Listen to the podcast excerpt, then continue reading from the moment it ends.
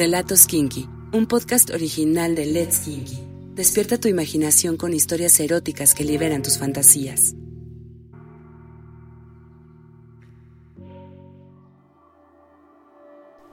Cuando Mia se acercó a la puerta, los dos se quedaron mudos, sin saber exactamente qué hacer. Estaban por empezar algo que jamás habían hecho. Estaban nerviosos por lo que estaba por pasar, pero no podían esperar a más. Se quedaron un rato solos sin cruzar una sola palabra. Solo podían escuchar la voz de Mía, pero nadie parecía contestarle.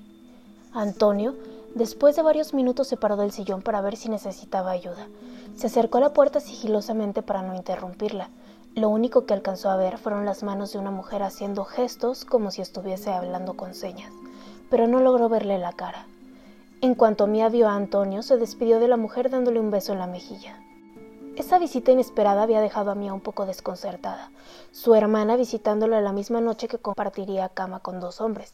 No era la mejor noche para ese encuentro, pero ella no estaba lista para terminar la noche, así que fue por una botella de vino y se sentó frente a los dos en un pequeño sillón. Los miró fijamente. No sabía qué hacer, así que comenzó a tocarse sobre la ropa frente a ellos para que tomaran de sus copas. Los dos estaban poniendo duros de solo verla a ella tocándose, pero no entendían por qué no quería estar entre ellos. Solo ella sabía cómo prenderse y mojarse de nuevo. Se paró del sillón desapareciendo por unos segundos. Cuando regresó, estaba totalmente desnuda. Traía un pequeño juguete en sus manos y caminó hacia el sillón donde estaba sentada. Los dos se pusieron todavía más duros. Matías sacó su miembro de su pantalón y empezó a masturbarse mientras la veía. Antonio se quedó admirándola mientras ella se tocaba, viendo cómo se chupaba los dedos para metérselos en su sexo empapado. Tomó su juguete y empezó a zumbar en su clítoris. Cuando llegó al orgasmo reveló una pequeña sonrisa en su rostro. Ella estaba lista para llevarlos a su cama y divertirse un poco más con ambos.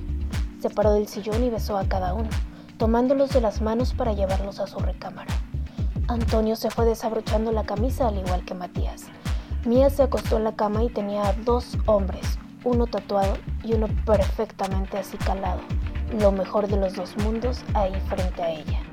Los dos desnudos de la cintura para arriba se recostaron en la cama con ella, viéndola y admirándola, recorriendo con sus manos su cuerpo. Matías prestó suma atención a su cuerpo, que había visto limpio y que ha visto lleno de plata. Recorrió todo su cuerpo con sus ojos en búsqueda de huellas que hubieran dejado sus aretes, pero su piel no podía leerse en braille. No había un solo rastro de aquellos aretes. Ella siguió besándolos, dejando que su cuerpo se volviera a mojar para recibir a ambos, uno por uno. Se fueron desvistiendo poco a poco hasta que quedaron piel con piel y piel con tinta.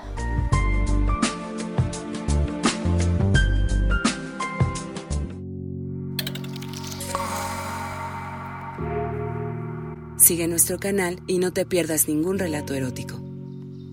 Let's Kinky, dale sentido a tus sentidos.